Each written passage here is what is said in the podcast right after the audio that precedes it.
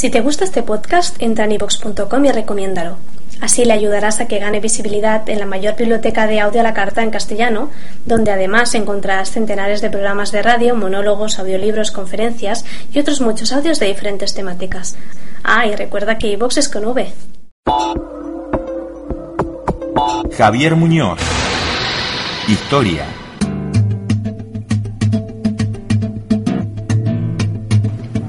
Dos minutos han pasado de las nueve de la mañana y como es habitual todos los jueves recibimos al profesor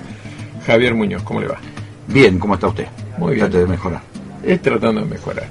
Bueno, profesor, estuvimos en los últimos programas desarrollando la historia del, del peronismo este, en el país, llegamos a la revolución del, del 55 y entramos eh, en otra instancia, como es este, Arturo Frondizi, desarrollismo. El desarrollismo, eh, muchos piensan que comenzó cuando asumió Frondizi en el 58, no, pero es... es- No, es- eh, es anterior. la, la idea de desarrollo eh, viene desde, yo, el segundo plan quinquenal. O sea, buscar lugares de desarrollo, eh, autoabastecimiento en materia petrolera, por lo cual Perón había firmado un contrato con la Standard Oil, lo había dicho, este, y que fue motivo también luego eso de darle, cuando se le corta las manos a Carlos de Perón, de haberle dicho cumplimos mi general, porque Perón había dicho que jamás firmaría un contrato donde se entregue este, la posesión de parte del territorio para la explotación petrolera. Creo que esto es una anécdota más que nada, en realidad. Los motivos seguramente son otros, se barajaron muchas posibilidades. Eh, terminada la, diría, la, etapa dura de la Revolución Libertadora, o sea, con las, lo, que habíamos trabajado el programa anterior, la columna anterior, este, hay una necesidad también, ya con la reforma constitucional hecha la incorporación del, artículo 14, 14 bis,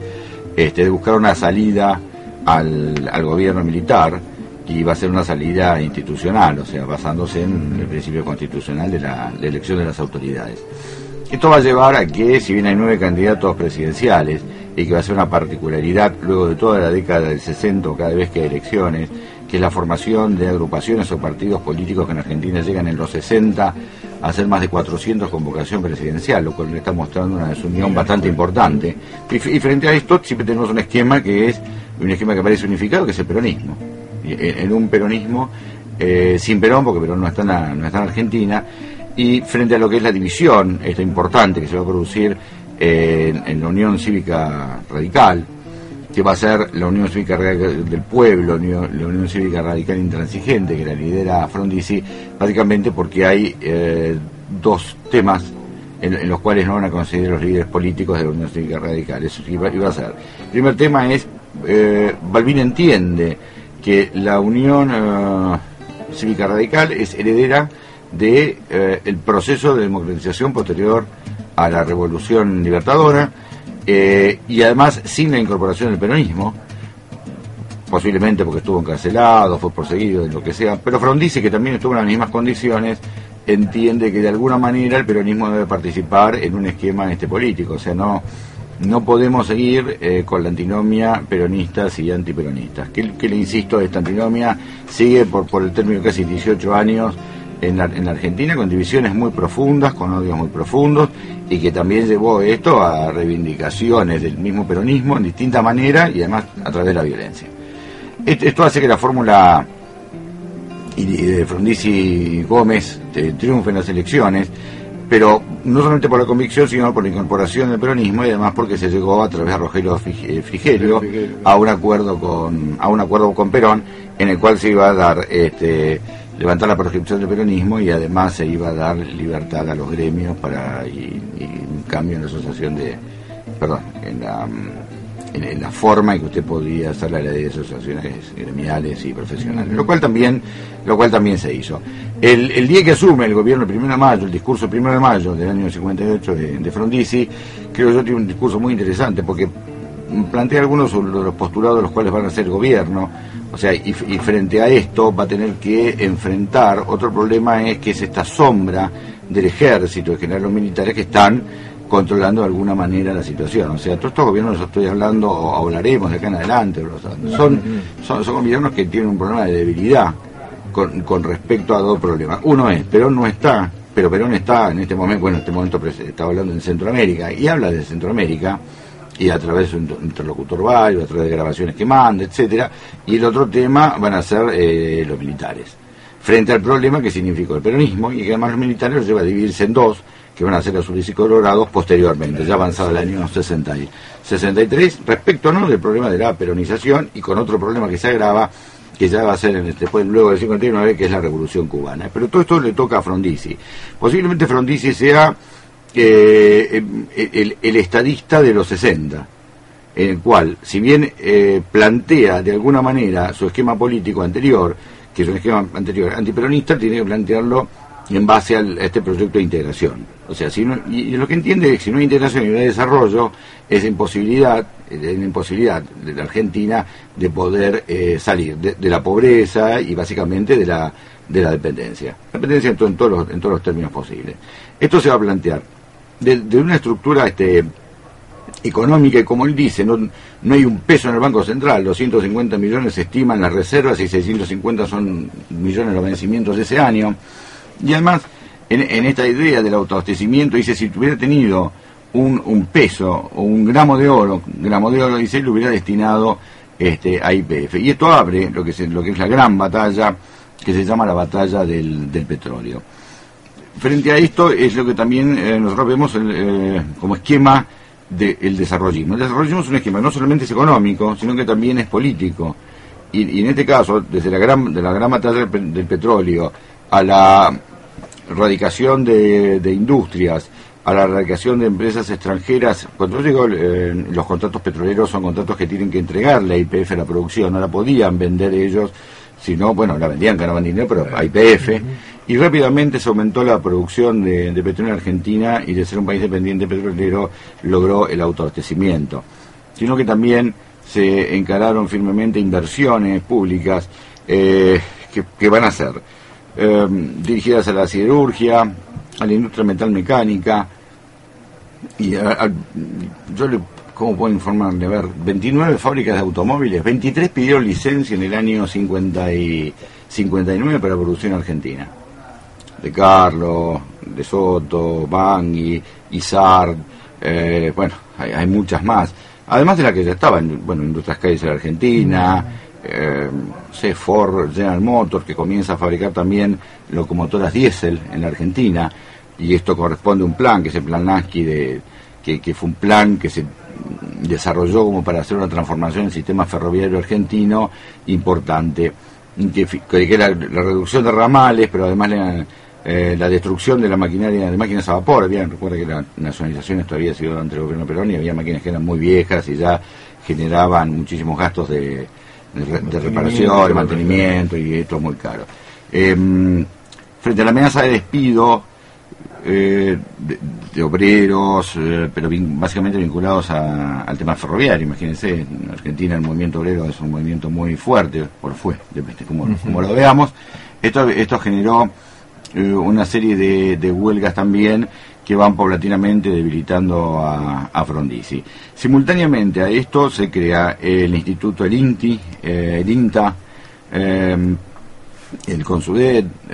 se da una importancia muy grande y se invierte sobre las escuelas técnicas el desarrollo. O sea, todo esto coincide con lo que es el desarrollismo, ¿no? Y esta, y esta idea de poder desarrollar y superar eh, la, fase del modelo agroexportador y también con un desarrollo importante de la industria este mm, eh, o, de la agroindustria, lo pondría, se lo pondría así, que va desde el, desarrollo textil, también máximo, si bien fue muy importante el desarrollo de nuestra textil en la Argentina desde, los años 26, 27, eh, va a cobrar un poco más de auge con eh, básicamente inversiones en, nuevas maquinarias y además el aprovechamiento de, compuestos que hay acá en la Argentina, o sea que es la, lana de oveja, pelo de liebre o pelo de conejo, bueno, y, esto genera también mayores inversiones junto con este, distintos tipos de, de, fábricas que además este, pueden producirse. Si bien yo le diría en general, siempre la idea de la Argentina ha sido la sustitución de importaciones, en este caso Frondizi entiende que el Estado debe invertir un poco más y además debe eh, procurar direccionar de alguna manera para solidificar este, puntos de la, de la industria. Los problemas son problemas de carácter este, netamente, netamente político. Los nueve meses de su gestión, el vicepresidente Alejandro Gómez se ve envuelto en una de los asonadas o, los llamados planteos militares eh, y tiene que renunciar, es un presidente más que no tiene vicepresidente en Argentina, y em, en, cara, en cara de alguna manera frondice la presidencia tratando de hacer un marco de ajuste y regulación con el cual va a nombrar a Álvaro Garay, lo cual como ministro de Economía, lo cual genera un problema más. Esta va a ser la primera vez que Álvaro Garay es ministro, la próxima será con Guido dos años, dos años después. Bien, eh, por el otro lado, frente a la crítica es en alguno que Frondizi no cumple con lo, con lo pautado, o yo diría que sí, que en realidad eh, la Argentina como es un país muy difícil de gobernar, en este caso imagínense, hackeado por eh, los planteos militares, hackeado por la situación eh, interna argentina de los sindicatos y, los gremios, con la idea de poder trazar un plan, con una eh, mayor abundancia de escuelas, de educación y todo eso que había generado también bolsones nuevos de, de pobreza y de exclusión. O sea, quien quien no pudo incorporarse al desarrollismo de escuela técnica, por supuesto, va a ganar un sueldo menor que aquellos obreros que eran ya obreros este, especializados y calificados. Lo, cual también lo va, lo va a llevar a tener que, de alguna manera, permitir que el peronismo se presente a elecciones, y esto va a ser definitivo, por lo menos, para, para su caída. ¿no? Eh, eh, dentro de este grupo de, problemas que tiene, este en este caso el es determinante, pero el problema que tiene, que tampoco le gusta a los militares y es objetado, eh, por, otros grupos. Eh, va a ser el problema o la eh, Cuba con su nuevo con su nuevo gobierno, o sea, una vez terminado el depuesto Batista, el advenimiento de Fidel Castro, tarda un tiempo hasta que se manifiesta este un, país comunista y frente a este país comunista y frente a este país comunista la Argentina que tiene que tomar y alinearse de alguna manera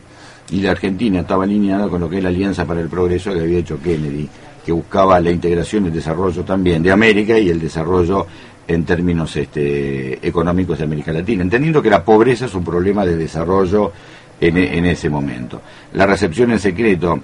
del Che Guevara no es bien vista cuando esto se sabe, este, eh, dos, tres días después, bueno, ya no, obviamente no es bien visto por los militares y genera algún problema también. digo, insisto, todos estos son focos, eh, nuevos focos de problemas, por plantear una, una política alternativa, por entender que el peronismo de alguna manera puede expresarse y porque eh, la apertura en la ley de asociaciones profesionales generó un grupo que se llamó las 62 organizaciones, que existe hasta hoy, obviamente, que durante muchísimos años lo conozco Lorenzo Miguel, los 30 gremios democráticos y finalmente un grupo de, de gremios que son este, comunistas. ¿no? y algunos socialistas. Los socialistas también critican la, este, esta, gran la, batalla del petróleo, el abastecimiento energético. Yo cuando digo esto estamos hablando de usinas energéticas en, en el sentido de usina térmica, que es la que era esa, Buenos Aires con esas nubes este, por las usinas, ECBA o la editor argentino de, electricidad, pero también en el, em, y, y, esto está, el documento lo podemos buscar acá nomás, en el INTA, está el plan de desarrollo del, que se va a hacer desde el Congreso de la Nación, que es, este, entre ellos está la creación de las centrales hidroeléctricas. Y esto está firmado por el 62 por el, el entonces presidente provisional del Senado, que es este José María Ido. Los acontecimientos se van desarrollando de, de, una manera en la política exterior, en la política exterior argentina, que lleva ya al, último de los planteos militares en el cual le pide la intervención de las provincias en las cuales había ganado el peronismo, a lo cual este, Frondizi si bien, si bien este, lo va a hacer, pero bueno, ya el gobierno estaba desgastado de, tal, de tal manera, este, que, y lo lleva a él a decir una frase que creo que es muy significativa, dice, eh, no me suicidaré, no renunciaré, no me iré del país, y finalmente terminó siendo desplazado eh, por, por las Fuerzas Armadas, lo mandaron como Igoyen, Perón, a la isla Martín García, también, y luego fue, fue, fue muy famosa, y luego está el Hotel Tunquelén, pero en el camino un río negrino que en su momento fue muy criticado, y la historiografía nueva lo, va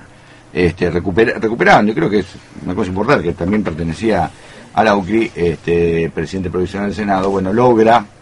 eh, eh, yo diría, los militares se acuestan pensando que al otro día asume un general, después de haberlo desplazado, y se encuentran que el otro día, cuando llegan a Casa Rosada, el vicepresidente del Senado ya había tomado eh, el, poder en, orden de la ley de, de acefalía. Igual, imagínense que estos son los términos en que los militares digan hasta poder llegar al, a un nuevo gobierno constitucional que va a ser el presidente Arturo Ilia. Muy bien, eh, profesor. A ver, ¿qué, ¿qué, leemos como para entender un poco más este, o sea,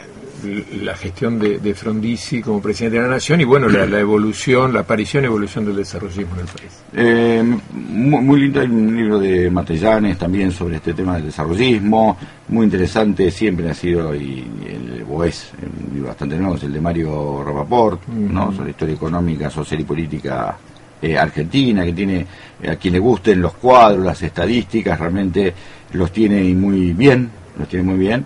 Este, y bueno, me parece Marcelo Cabora o sí, autoritarismo y democracia en la Argentina. Bien, muchas gracias profesor, nos reencontramos el jueves. Cómo no, ha sido un gusto. El profesor Javier Muñoz y su columna de historia por Antena Libre.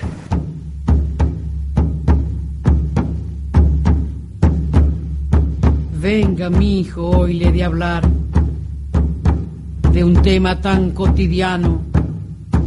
que ni usted ni sus hermanos se han detenido a pensar. Y es por costumbre nomás, por haber nacido aquí, por venir de una raíz marginada de hace tiempo y contemplando en silencio lo que pasa en el país.